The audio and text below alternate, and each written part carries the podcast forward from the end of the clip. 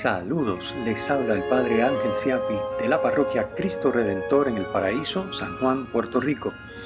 Bienvenidos al comentario a las lecturas de la misa dominical que se lleva a cabo antes de la misa de 10 y 30 de la mañana a través de la plataforma Zoom. A continuación, el comentario correspondiente al domingo 17 del tiempo ordinario, ciclo A, 26 de julio de 2020. La primera lectura está tomada del primer libro de los Reyes, capítulo 3, versículos 5 y 7 al 12. El salmo es el 118. La segunda lectura está tomada de la carta del apóstol San Pablo a los Romanos, capítulo 8, versículos 28 al 30. Y el Evangelio, según San Mateo, capítulo 13, versículos 44 al 52. Vamos a hacer la oración colecta de la misa. Oh Dios, protector de los que en ti esperan, y sin el que nada es fuerte ni santo. Multiplica sobre nosotros tu misericordia, para que instruidos y guiados ti, de tal modo nos sirvamos de los bienes pasajeros, que podamos adherirnos ya a los eternos. Por nuestro Señor Jesucristo, tu Hijo, que vive y reina contigo en la unidad del Espíritu Santo y es Dios por los siglos de los siglos. Amén. Muy bien. Bueno, esta oración como que nos marca el tono de la idea de hoy. Eh, de tal modo manejemos los bienes pasajeros que podamos adherirnos a los eternos. Bueno, las lecturas de hoy tienen también una gran riqueza. En el Evangelio tenemos la continuación del los domingos anteriores del discurso de Jesús sobre las parábolas. Y en Romanos, en la segunda lectura, tenemos la continuación de pasajes anteriores, también tomados de Romanos, Romanos capítulo 8. Em, hoy tenemos un pasaje precioso eh, que a mí me encanta y que se cita muchísimo, Romanos 8:28. Sabemos que a los que aman a Dios todo les sirve para el bien. Es decir, esa es una frase eh, de la escritura que se cita mucho y que, sobre todo en estos momentos que estamos viviendo, es importante tenerla bien presente. Todo es para bien de los que aman al Señor. A los que aman al Señor, todo les sirve para bien. Así que todo lo que estamos viviendo y todo este desajuste que nos lleva a la pandemia eh, es para nuestro bien. Dios permite el mal para nuestro bien. Esto es importante. Eh, es una verdad tremenda, pero que nos cuesta mucho a nosotros humanos limitados, frágiles, eh, pues, pero si fuéramos suficientemente humildes de reconocer que sin Dios no podemos nada, cosa que sabemos, pero otra cosa es vivirlo, pues entonces estaríamos conscientes de que ya una vez que hemos puesto toda la parte humana que nos toca, lo demás le, es, Dios, le compete a Él, así que Él es el que maneja y Él es el que permite y Él es el que interviene, etc. Y siempre todo es para nuestro bien. O sea que esto, esta frase nada más valdría la pena meditarla con calma. ¿Qué cosas vemos que nos parece que no, que no son para nuestro bien? Por ejemplo, el mal, ¿verdad? Igual que la semana pasada, el escándalo del mal. Eh, cómo Dios es bueno y permite el mal. No solamente el mal en sentido genérico, sino un mal que hace daño a sus criaturas directamente. Cómo Dios permite, cómo permitió ese Padre bueno que a su Hijo lo crucificaran y lo torturaran primero. ¿Cómo es posible? Ya no es un mal general, ¿cómo permite Dios la corrupción? No, no, ¿cómo permite Dios que a mí me hagan esto? Que yo tenga que pasar por aquello, etc. Bueno, a los que aman a Dios todo les sirve para su bien. Es fundamental entender y asumir esto para poder eh, enfrentarnos con el mal. Eh, porque el trigo y la cizaña van a estar ahí hasta el fin de los tiempos y por lo tanto vamos a tener mal en nuestra vida y en nuestro entorno y nos va a hacer daño pero ese daño no es permanente si amamos a Dios. ¿Qué quiere decir si amamos a Dios? Si estamos empeñados en vivir su voluntad, porque eso es amar a Dios. Ya lo dijo Jesucristo en la última cena de Juan, si me aman, guardarán mi palabra. Así que eh, para los que tratan de vivir la voluntad de Dios, para los que se empeñan en dejar que Dios ellos y se haga su divina voluntad, para los que eh, queremos que se haga bueno lo que decimos en el Padre Nuestro. Lo mismo que decir para los que aman a Dios, todo les sirve para bien. Bueno, un comentario breve sobre el resto de la lectura que es muy densa y sustanciosa, ese pequeño tres versículos de Romanos. Dice San Pablo que a los que Dios había escogido los predestinó a ser imagen de su Hijo. Eh, cuando, o sea, a los que ha escogido, ¿a quiénes ha escogido Dios? Pues a todos, obviamente a todos los que creó los escogió. Eh, porque no, no, es que haya escogido a unos y a otros no. Eh, este escoger significa de las posibles criaturas que pueden llegar a ser, las que Dios escogió para que fueran. Eso es lo que quiere decir las que escogió. Por lo tanto, quiere decir todas. Todas las que son están escogidas por Él.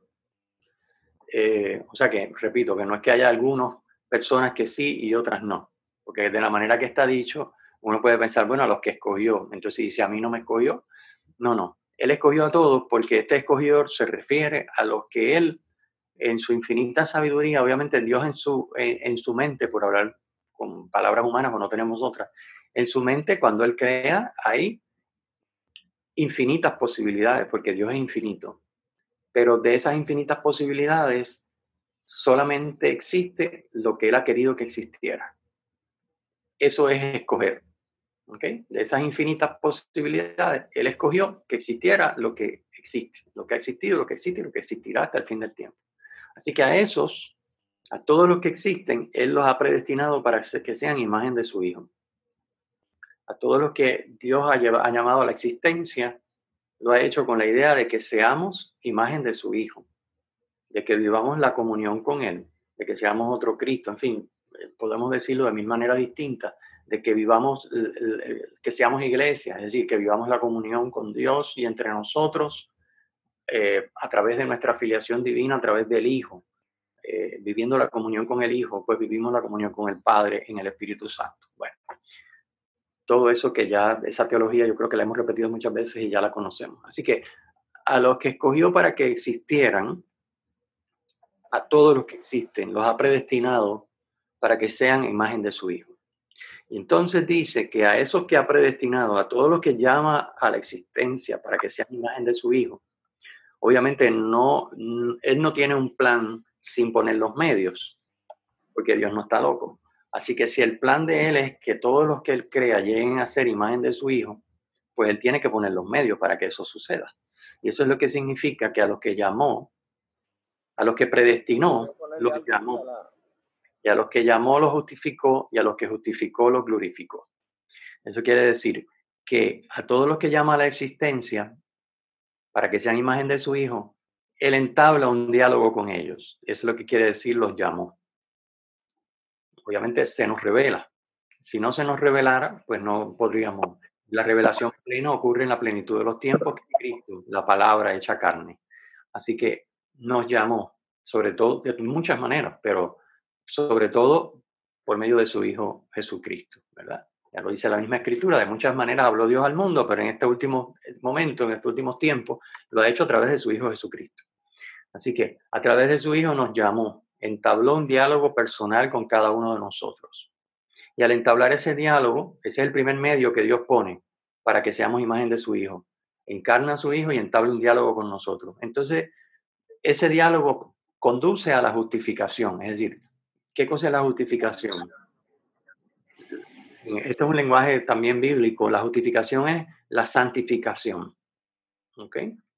Así que Dios eh, nos se nos revela, obviamente cuando Él se comunica, Él espera una respuesta a esa comunicación, obviamente. O sea que el diálogo, eh, el Hijo nos llamó, Él dice, San Pablo dice nos llamó, pero realmente inició un diálogo con nosotros que espera respuesta. Si no hay respuesta de nosotros, bueno, pues eso ya es nuestro problema, pero Él espera un diálogo, se revela. Y al revelarse, eh, nos ofrece la justificación, nos ofrece la santificación. ¿Qué quiere decir? Darnos los medios para que nosotros participemos de su santidad, para que nosotros podamos vivir en la verdad, podamos obrar en la verdad podamos vivir en su palabra. ¿ok? Así que para que nosotros seamos santos, Él nos hace partícipes de su santidad, de su divinidad. Así que eso es justificó. Eh, obviamente, ¿cómo nosotros respondemos al diálogo que nos llamó? Pues queda cada uno. ¿Cómo nosotros respondemos a nos justificó? Pues cada uno libremente acoge esa santidad que Dios le regala, sobre todo a través de los sacramentos, a través de la palabra leída, meditada, acogida en el corazón, eh, obviamente a través de la invitación que nos hace a servirnos unos a otros como Él nos ha amado, eh, etcétera. Pues de esa manera vamos dejando que Él nos justifique, que Él nos santifique. Y finalmente dice Pablo que a los que justificó o santificó, los glorificó. Glorificó quiere decir que les eh, hizo partícipes del actuar de Dios. Así que eh, a los que Dios tenía en mente y escogió para que fueran, para que existieran, los llamó a la existencia para que fueran imagen de su Hijo. Se, les reveló llamándolos para entablar un diálogo con ellos, de modo que ellos aceptaran el regalo de la justificación, se dejaran santificar. Y la santificación tiene como meta la glorificación, es decir, la divinización de la persona, que la persona pueda pensar, ver, actuar, como decimos en la canción, ¿verdad? Dame tus ojos para ver, etcétera. Pues como Dios, actuar como Dios actúa. Esa es la glorificación, que se manifieste el actuar divino en su criatura. Eso es glorificar. Bien, pues eso, esa explicación larga es, la, es lo que dice esa cortita lectura de San Pablo, que es extremadamente condensada y que obviamente conecta con uno de los temas principales de las lecturas de este fin de semana, si vemos la primera lectura, eh, la primera lectura tiene un tema muy específico. El tema es qué queremos cada uno de nosotros. Ese es el tema de la primera lectura, que a su vez conecta con el Evangelio. Eh, ¿Qué quiere el que encuentra el tesoro? ¿Qué es lo que quiere? Pues poseer el tesoro, obviamente. Y para poseer el tesoro, ¿qué tiene que hacer? Tiene que comprar el terreno. Y para comprar el terreno, ¿qué tiene que hacer? Pues tiene que venderlo todo para tener los chavos para comprar el terreno, para que el tesoro sea suyo. ¿Ok? Esa es la primera parábola del Evangelio de hoy. Así que, ¿qué desea el que encuentra un tesoro? Pues que el tesoro sea suyo. ¿Qué desea el mercader en perlas preciosas que de momento se topa con una de gran valor extraordinaria como no había visto nunca antes. ¿Qué desea? Pues quedarse con esa perla. Obviamente no la, no la va a pasar para adelante, no se la va a vender a nadie a ningún precio, se la va a quedar. Y para podérsela quedar, probablemente tiene que vender lo que tiene, porque la perla es de muchísimo valor. ¿Qué desea el mercader en perlas preciosas que encuentre la perla maravillosa? Quedársela, tenerla. Y por lo tanto sacrifica todo para tenerla. ¿Y qué desea el del tesoro? Tenerlo y que por lo tanto sacrifica lo que haga falta para tener el tesoro. Así que en ese sentido conecta el Evangelio de hoy, sobre todo las dos primeras parábolas son sobre el deseo, qué queremos, con la primera lectura. La primera lectura tenemos a Salomón que se encuentra con Dios y Dios le pregunta, ¿qué es lo que tú quieres? Pídeme lo que quieras, que yo te lo voy a dar. Esto es una pregunta que más que para que Dios nos dé lo que nosotros queremos, es, está orientada a que nosotros pensemos realmente qué es lo que queremos.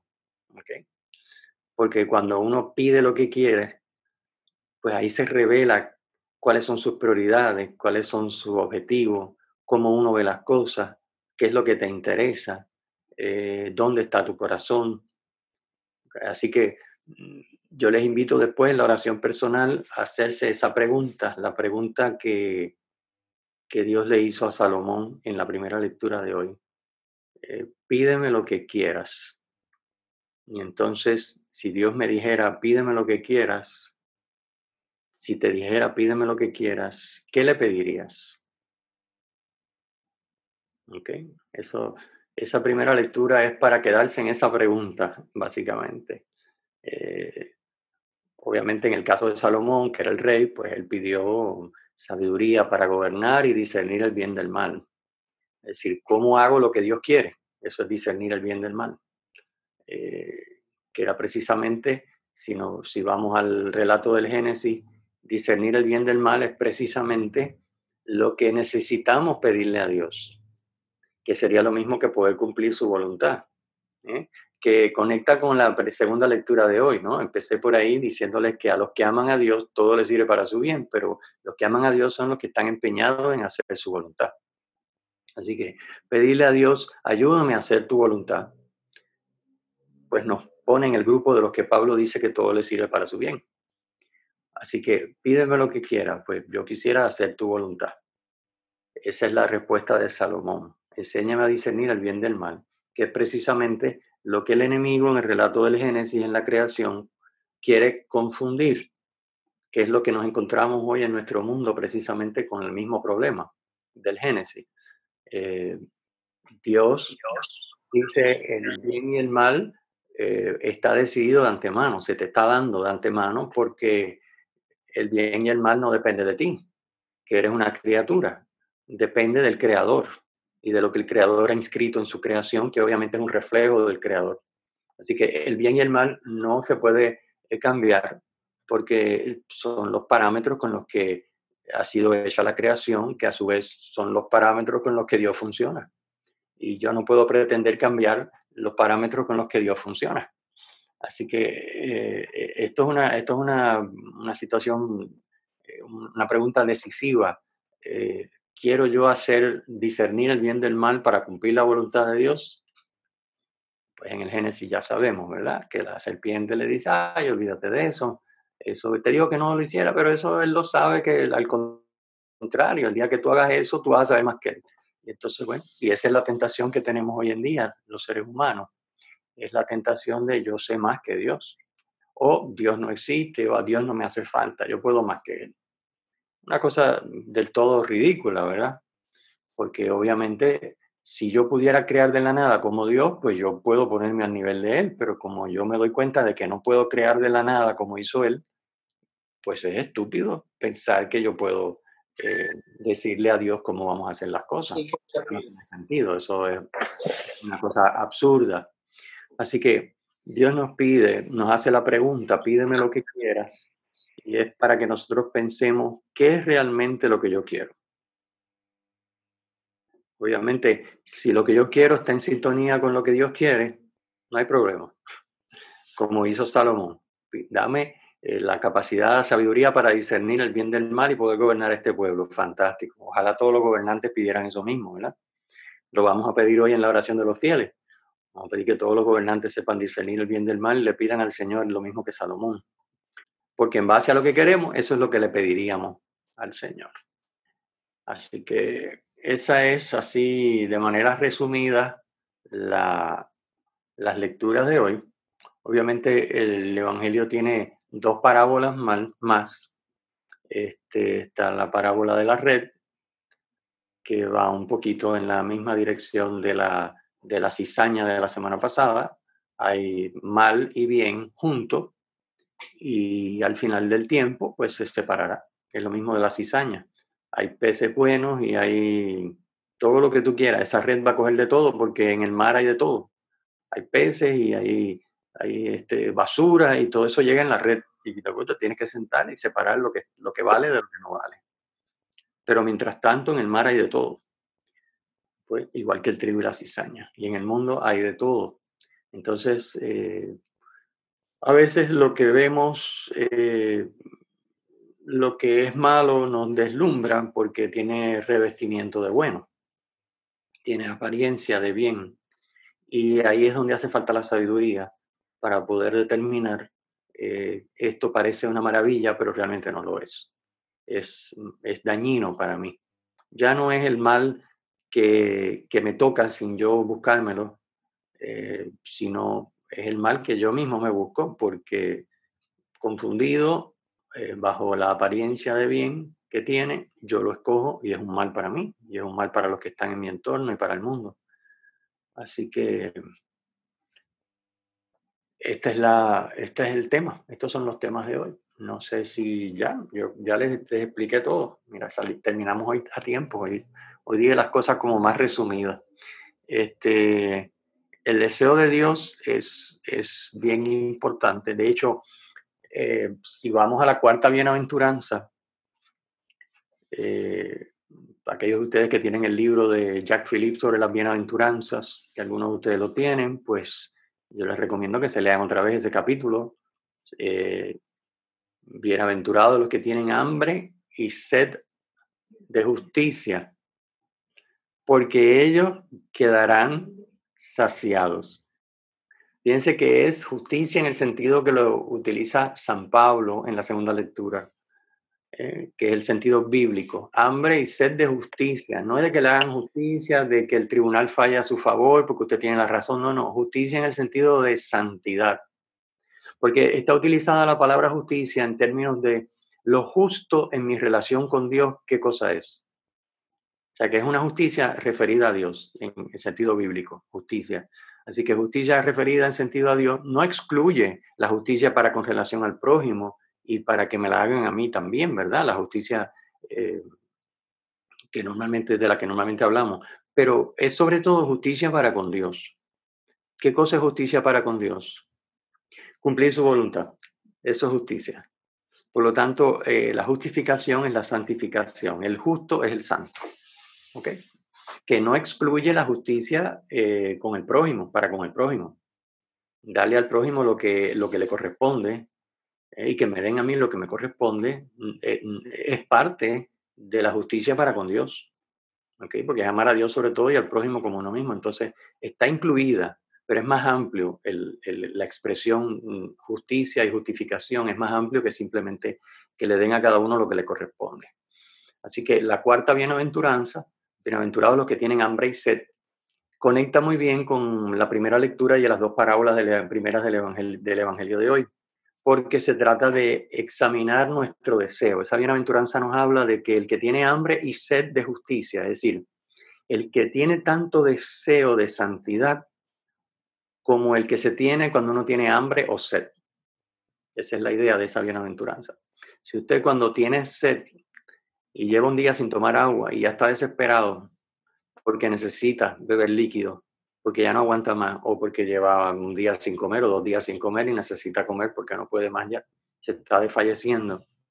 Ese mismo deseo y esa misma necesidad vital, porque si no come y no bebe en unos días más se va a morir.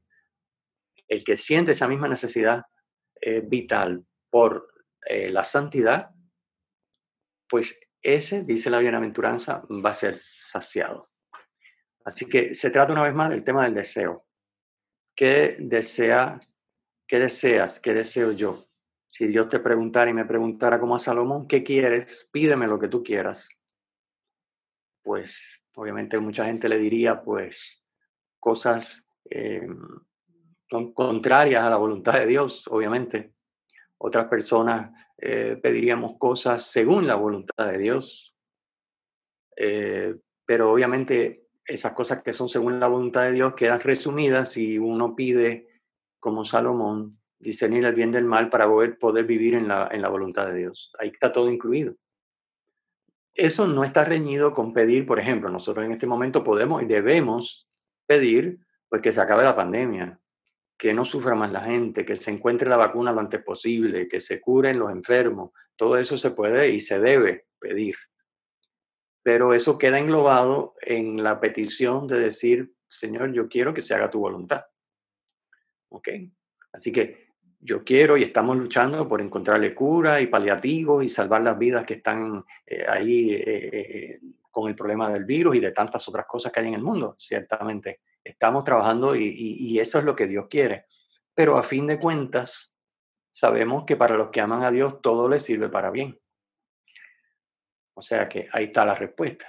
El mal y el bien van a estar ahí, muchas veces permitido por Dios. Eso no quiere decir que yo me voy a decir, bueno, como Él lo permite, pues que se chave allí, pues que, sufra la gente y que los corruptos sigan y que los... No, no, no es eso. Yo tengo que combatir el mal, buscar, pero a fin de cuentas saber que por encima de todo no puedo tirar la toalla porque si yo amo a Dios, todo el, incluso lo malo sirve para mi bien.